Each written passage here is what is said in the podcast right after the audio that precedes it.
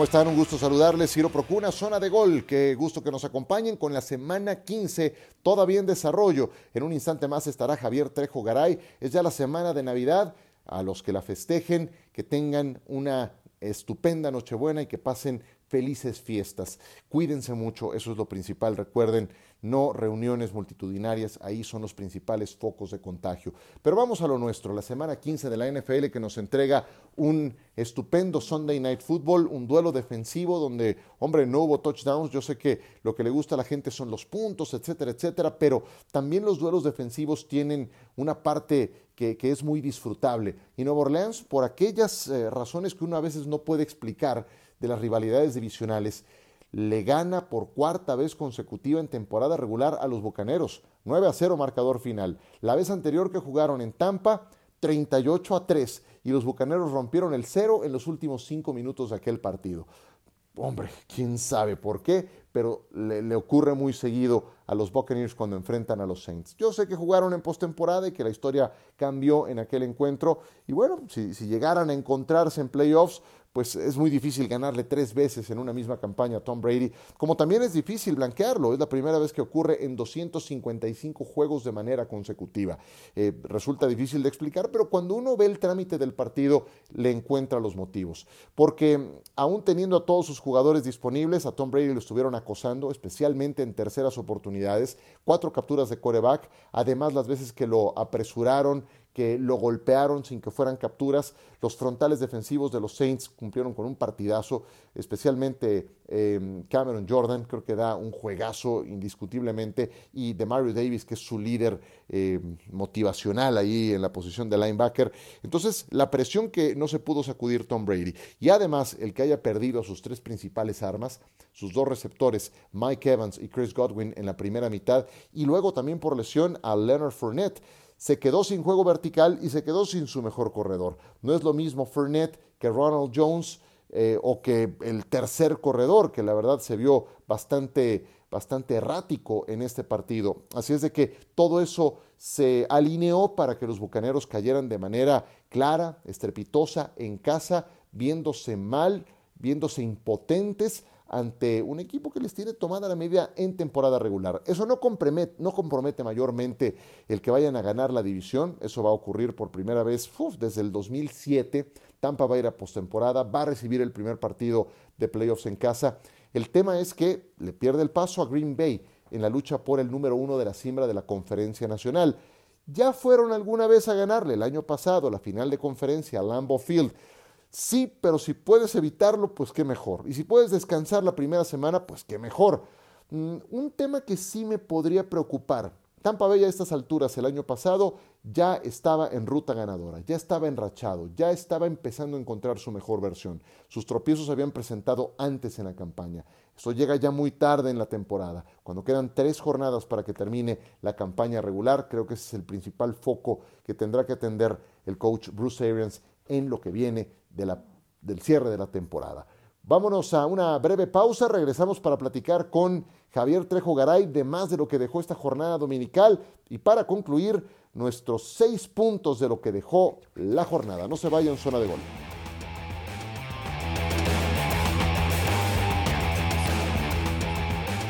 Seguimos con ustedes en esta zona de gol y me da mucho gusto saludar por primera vez en este espacio a Javier Trejo Garay, Parece mentira, querido Javier, cuántos y cuántos espacios compartimos hace tantos años en ESPN y es la primera vez que, que tenemos el gusto de estar juntos en este podcast. Bienvenido y muchas gracias. Gracias por levantarme el castigo, mi querido Ciro. No me habías invitado. no, hombre, encantado la vida, encantado la vida. Sí, ya un, rato trabajando juntos, pero por supuesto con mucho gusto de estar contigo y, con toda la gente que nos hace el favor de, de seguirnos en este momento. Muchísimas gracias, Javier Trejo Garay, por, por acompañarnos. Te quiero preguntar en especial por los juegos de la tarde. Estuviste en esa segunda tanda de partidos de NFL Red Zone, eh, con esa acción trepidante que siempre entrega esa jornada de la tarde. Y, hombre, los Packers siguen ganando, le ganan por un punto a los Ravens en Baltimore, pero hay una decisión muy polémica otra vez por segundo juego le pasa a John Harbaugh, que en vez de jugar para el empate con un punto extra, juega para ganar en conversión de dos puntos. Concretamente, esa decisión, ¿qué te pareció? Me parece absurda, Ciro, porque, a ver, e, efectivamente estás a un punto de poder conseguir el empate. Claro, conseguir el empate no te garantiza conseguir la victoria eventualmente en un tiempo extra pero como estaba jugando Baltimore, con lo que hizo Huntley, que me pareció extraordinario, dos pases de touchdown sin intercepción, dos touchdowns por tierra, me parece que estaba el, equipo para poder pelearle a Green Bay, eventualmente, insisto, en un tiempo extra. Un riesgo innecesario, me parece, el que toma eh, John Harbaugh. Y además, sobre todo por la situación, Ciro, en la cual el equipo de Cincinnati acaba consiguiendo victoria y esa victoria y la derrota de los Ravens, entonces los lleva automáticamente a dejar el liderato de esa división. Este, este, cálculo lo tenía que haber tenido en la cabeza John Harbaugh, por eso me parece, no quiero utilizar el término irresponsable, pero me parece temerario. Ya había ocurrido contra Pittsburgh hace un par de semanas, cuando acaba haciendo exactamente lo mismo, jugándosela cuando podía haber eh, empatado el partido y forzar a, otra, a otra tanda de, expresivas, eh, me parece inexplicable. Sí, me parece, creo que eh, haber perdido contra Pittsburgh como perdió y ahora contra Green Bay, eh, de, una, de un riesgo innecesario para un entrenador en jefe tan experimentado como es John Harrow. Creo que este tipo de decisiones acaban marcando temporadas como la, la de los Cuervos de Baltimore, ¿no? Sí, y fueron muy competitivos los Ravens, aún sin Lamar Jackson, ya mencionaba lo que hizo Tyler Huntley, interviene en los cuatro touchdowns que logran los Ravens, dos por la vía terrestre que él hace personales y otros dos pases de touchdown a Mark Andrews, que fue justamente el que buscó para la conversión de dos puntos. Pues ahí está esa decisión polémica que saca a los Ravens del playoff picture. Háblame ahora de los Packers ya clasificados a playoffs, ahora número uno en la siembra de la conferencia nacional. ¿Qué fue lo que más te gustó de Green Bay? Lo que me sigue gustando de Green Bay es, eh, a ver, eh, la, combinación, Ciro, porque no sé si estés de acuerdo, pero tengo la sensación, tengo la impresión después de, que todos estos años, varios años llevamos viendo eh, a Green Bay, que es este quizá el equipo más talentoso con el que ha contado Aaron Rodgers en los últimos años. Hasta hace algún tiempo, recordarás, se quejaba de que no tenía eh, receptores. Incluso lo dijo alguna vez abiertamente, así sin reparos. Acabó criticando la falta de, profundidad en la posición de receptor. Eh, ataque terrestre tampoco tenía, no era una posición en la cual se distinguiera algún corredor. Desde el año pasado ya estaba Aaron Jones y ya tenía, me parece, estas, estos créditos. Pero la defensiva, por si fuera poco, ha mejorado muchísimo. Hasta hace un par de semanas era tercera la defensiva de Green Bay en varios rubros Así que en general veo un equipo mucho más redondo, mucho más talentoso. Y cuando vemos que puede hacer eh, el ataque terrestre de los empacadores de Green Bay y la defensiva, de verdad sí pienso que es quizá el equipo más, eh, más redondo que tiene eh, Green Bay en los últimos años. Ahora, sí me sorprende que les haya costado tanto trabajo superar a los cuervos de Baltimore, porque como tú lo recordarás muy bien, tenía rato que no superaba los 20 puntos el equipo de Baltimore y Huntley los hizo ver bastante bien, muy bien. Eh, se, vio, se vio un equipo muy, muy competitivo. Eh, pero bueno, me sigue gustando en general eh, Green Bay por todas estas mejoras que ha tenido de un año a otro, sí. Exacto, no sería raro, no sería extraño que Green Bay terminara como número uno en la siembra. También lo fue el año pasado en su casa se jugó la final de la conferencia nacional y perdieron ante los Bucaneros de Tampa Bay, eventuales campeones. Y un año antes habían perdido con San Francisco. Y hablando de los Niners, están entrando en buena racha, han ganado cinco de los últimos seis, ya le ganaron a Rams, a Jaguars, a Vikings, a Bengals y a Falcons. Y este domingo contra Atlanta corrieron para 100 yardas más que los Falcons. ¿Sientes que estos Niners se empiezan a parecer a aquellos de hace dos años o estoy exagerando? Em, eh, veo diferencias con respecto a hace un par de años. La defensiva sigue siendo muy buena, pero la defensiva de hace un par de años era dominante, era la mejor de toda la NFL. Hoy no me atrevería a decir que es la mejor de la NFL, pero sigue siendo una muy buena defensiva. Y creo que también hay cosas en las que ha mejorado el equipo. Eh, más allá de la defensiva, que insisto, creo que no es del nivel de hace un par de años, pero el ataque terrestre sigue siendo tan importante como lo era también hace un par de años. sigue siendo un equipo muy balanceado, sigue siendo un equipo que tiene esa capacidad de, jugar a ras de, césped o jugar por la vía aérea. Y como tú lo sabes, Ciro, cuando el ataque terrestre funciona, te abren los caminos por la vía aérea. Pero creo que el valor agregado aquí es que veo a un Jimmy G jugando mejor. No sé si la llegada de Trey Lance hizo que se pusieran las pilas, eh, no sé si también la madurez que ha adquirido, la experiencia que ha ganado, eh, pero veo a, mm, a, Jimmy G cometiendo menos errores. Creo que hoy Jimmy G sí es un factor que suma más a la ofensiva que hace un par de años, ¿no? que defendían mucho de esa extraordinaria defensiva y del gran ataque terrestre. Creo que yo pondría ahora el acento en eso, en, en Jimmy G y en otros dos jugadores de la ofensiva, en George Kittle, que en las últimas semanas ha tenido grandes actuaciones, y lo de Divo Samuel, es decir, lo que está a un nivel extraordinario también, es un gran jugador, un todoterreno, un jugador que hace una diferencia eh, tremenda y ese elemento no lo obtenía el año, hace un par de años eh, San Francisco. Así que de alguna manera ha sido más talento, pero ahora a la ofensiva con respecto a la defensiva de hace dos años, que me parece la, la mejor unidad de ese equipo de San Francisco. Va a ser muy interesante cuando los Niners tengan que tomar una decisión porque para llevarse a Trey Lance tuvieron que empeñar una buena parte de capital de draft para subir tan alto y reclutarlo. Y resulta que, pues, en esta temporada ha estado sentado tomando notas y el que está jugando y llevándolos a este nivel es Jimmy Garoppolo. Oye, los Broncos volvieron a perder ahora en casa ante los Bengals. Eh, se ponen con 7-7. Teddy Bridgewater salió conmocionado en una jugada de verdad escalofriante. Terrible, terrible lo que pasa con, con Teddy Bridgewater. Y Cincinnati ahora es el nuevo líder divisional. Mucha gente me pregunta, oye, ¿quién va a ganar el norte? Pittsburgh ahí está todavía. ¿Tú quién crees que va a ganar el norte, Javier? Qué buena pregunta, porque ahí, ahí los cuatro equipos están vivos, ¿no? Los cuatro están, y además eh, ha sido tan pareja la división. Eh, de hecho, los tres equipos, eh, bueno, a ver, gana, gana Pittsburgh, gana Cincinnati, pierde el equipo de los Ravens. Mañana va a jugar los Cleveland Browns, Cleveland Browns con tantas bajas por el tema del COVID-19 y, y, la reprogramación del calendario. Mira, si me apuras un poco, me parece que Cincinnati va a acabar llevándose la victoria. hoy, hoy creo que no puedes descartar a ninguno. Eh, porque incluso Baltimore perdiendo creo que jugó mejor que otros, que otros domingos, eh, pero yo creo que Cincinnati tiene, eh, tiene la ventaja ahora, hoy tiene la ventaja a tres semanas de concluir la temporada. Me, parece que lo que obra en contra de Cincinnati es la falta de experiencia, porque Baltimore es un equipo más experimentado, un estado de, de más experimentado, incluso Pittsburgh no, no me parece que vaya a ganar la, la división. Yo creo que son dos, está entre dos equipos, entre Baltimore y entre el equipo de Cincinnati, pero creo que hoy ha cobrado esa pequeña ventaja Cincinnati que sin convencer del todo, sin tener grandes actuaciones, con una buena defensiva, con un Joe Borro que puede tener muy buenas actuaciones, pero sigue teniendo un problema con las entregas de balón. Eh, creo que Cincinnati puede acabar llevándose la victoria. Si tuviera que apostar por alguien, Ciro, me quedaría con Cincinnati, aunque por un estrecho margen. Perfecto. Mi querido Javier, antes de despedirnos, ¿dónde te puede seguir la gente? ¿Redes sociales? ¿En qué espacios eh, te puede seguir la gente que nos está escuchando en esta zona de gol?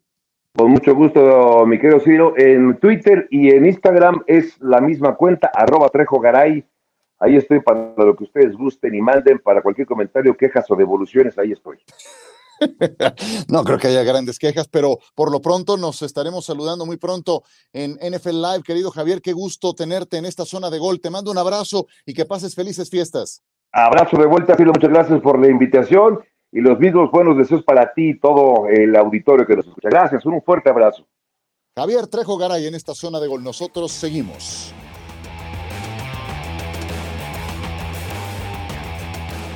Qué gusto recibir en este programa en zona de gol a nuestro buen amigo Javier Trejo Garay. Y como no hay nada más emocionante que cerrar un partido con un touchdown, aquí les ofrezco seis puntos de lo que ha dejado esta jornada de la NFL. Punto número uno. Jonathan Taylor tiene genuinas posibilidades de ser el jugador más valioso de la NFL. Yo sé que este nombramiento está reservado para mariscales de campo, que el último corredor que lo logró fue Adrian Peterson y que en este momento Aaron Rodgers y Tom Brady tienen credenciales muy sólidas. Pero Jonathan Taylor, ¿qué me dicen de esto? Más de 1.500 yardas terrestres en este momento. Líder corredor de la NFL, 11 juegos de manera consecutiva con al menos un touchdown, 170 yardas terrestres el sábado contra Nueva Inglaterra. En su carrera colegial fue top 10 en la votación del Heisman en cada una de esas temporadas, sexto, noveno y quinto. Eh, y bueno, para darnos una idea de la valía de este jugador, él tuvo 29 veces el balón en su poder en el partido contra los Patriotas el sábado. Solamente requirió de 5 pases completos de Carson Wentz. 5. No me estoy equivocando. 5 de 12 para sacar adelante el partido. Si alguien duda de la valía de Jonathan Taylor con Indianapolis, que le un ojito a los números. Es un jugadorazo y está convertido en el mejor de su posición. Punto número 2. Sigo pensando que aún con la derrota los Patriotas van a jugar postemporada, van a ir a playoffs, algo difícil de imaginar en septiembre. En la racha de siete victorias de manera consecutiva que tuvieron, Mac Jones solamente sufrió dos intercepciones y el sábado contra Indianapolis sufrió la misma cantidad, dos intercepciones, una de ellas para cerrar el segundo cuarto en zona de gol. Eh, le falta todavía mucho por aprender, es un coreback novato, está completando apenas su primera temporada y no nada más fue culpa suya, también hubo una patada de despeje bloqueada que EJ Speed recuperó en la zona de anotación. Y ese touchdown al final de Jonathan Taylor eh, pues terminó por eh, poner el último clavo en la tumba de Nueva Inglaterra. Cerró bien, eso hay que, hay que señalarlo, dos pases de anotación en el cuarto cuarto a Hunter Henry. Y los Patriotas yo subrayo creo que van a estar en postemporada porque tienen entrenador uno de los mejores de la historia y el mejor de la actualidad, estupenda línea ofensiva y buena defensiva.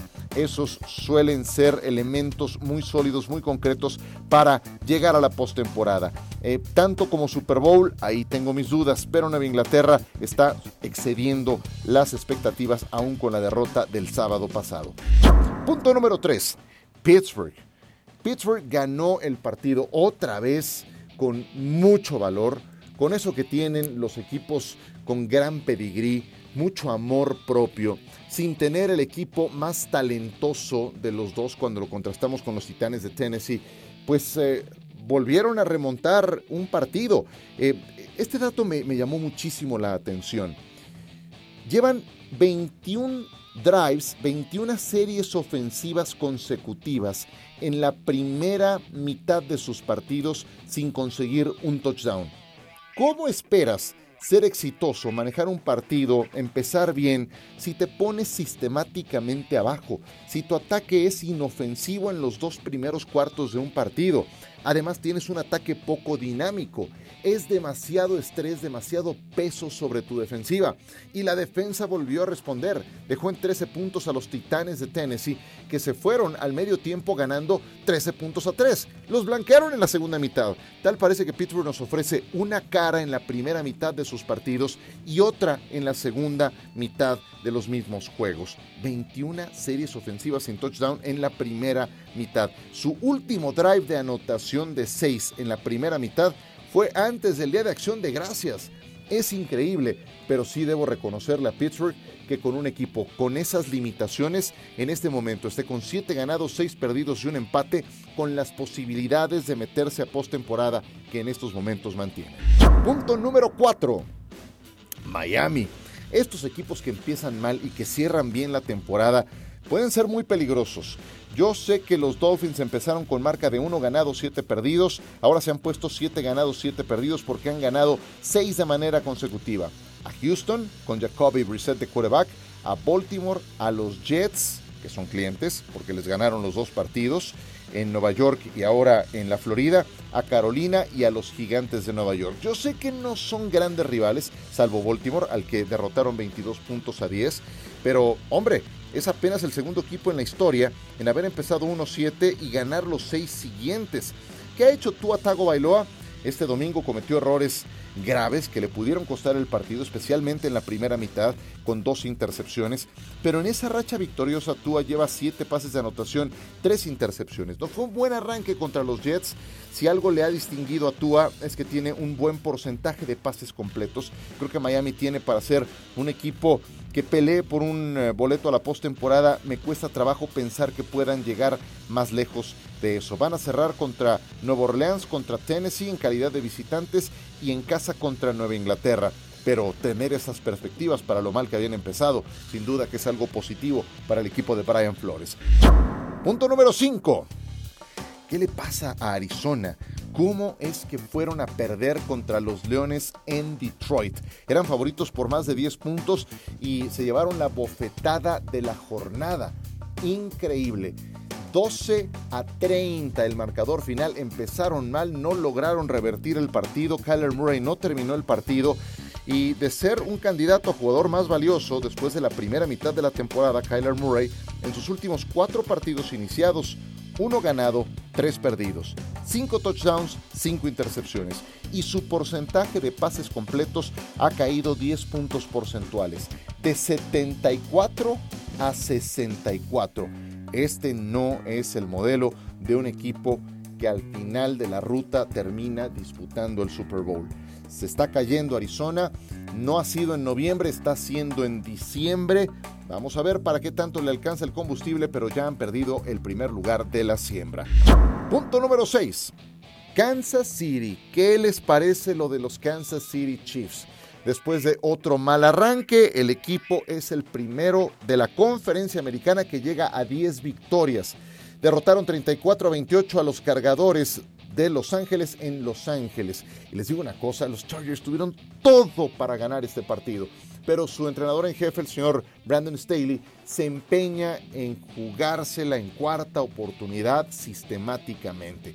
Así esté ganando la batalla en la trinchera su línea ofensiva o no y después de que falla una, dos veces, ya la tercera y la cuarta se convierten en un tema de, que se le calienta la cabeza y tiene que ir a toda costa. Al menos dejó nueve puntos en el camino. Ese juego no tendría que haberse ido a prórroga. Eh, lo tendrían que haber ganado los Chargers con autoridad y sin mayores eh, sobresaltos. No le puedes dar una segunda oportunidad a Kansas City. Y eso es lo que tienen los Chiefs. Es un equipo que si los dejas vivir, te pueden revertir el eh, camino de un partido. 10 ganados, 4 perdidos. Ahí está Kansas City con un buen entrenador como Andy Reid, con un buen coreback como lo es Patrick Mahomes, con Travis Kelsey y lo que hizo en ese partido y una defensa que ha mostrado síntomas de recuperación. Así es de que los Chiefs, después de ese mal inicio, hoy son el número uno de la siembra. Y con eso cerramos esta zona de gol agradeciéndoles mucho su atención en nuestra emisión número 103 de este podcast. Es ya la semana de Navidad, que pasen felices fiestas. Les deseo lo mejor a nombre de todo el equipo que hace posible este podcast que llega a ustedes cada semana en la plataforma de ESPN. A nombre de Javier Tejogara y de todo el equipo, soy Ciro Procuna. Gracias por descargar este podcast y nos saludamos muy pronto.